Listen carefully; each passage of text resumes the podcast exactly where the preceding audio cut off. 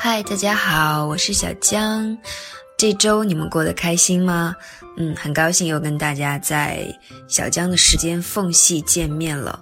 希望今天的缝隙是充满阳光、充满温暖，在这个寒冷的冬日里，也可以让大家感觉到爱和暖意。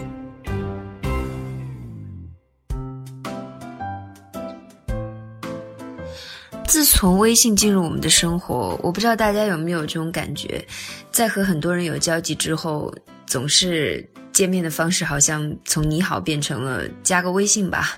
于是微信朋友圈也是越来越复杂，很多时候这些呃这个微信名单的 list 里面，很多人你根本都不知道是谁，想不起来是谁，所以什么样的人都有，什么样的朋友圈都有，接受的信息也越来越多。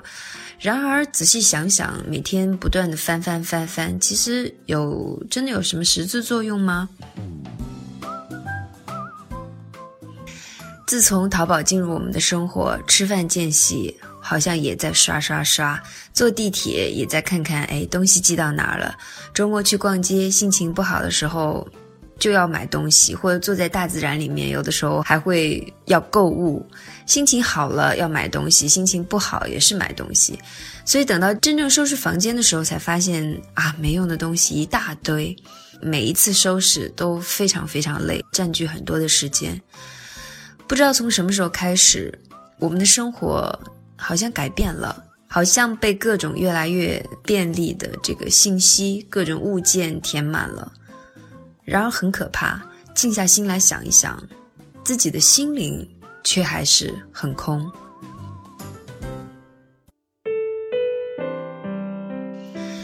真正会生活的人，已经开始在给生活做减法了。有一次约朋友去旅行，在机场见面，我迟到了，带了一个箱子、一个背包、一个小包，但是对方呢，就带了一个双肩背。我其实发现这些东西已经开始在淹没我的生活。给生活做减法，就是断舍离。衣服鞋子不需要太多，生活用品够用就好了。生活习惯也跟着改变，不再是看起来很忙的样子，而是真正的去做些有意义的事情。读书、写作、运动，就连饮食习惯都会改变。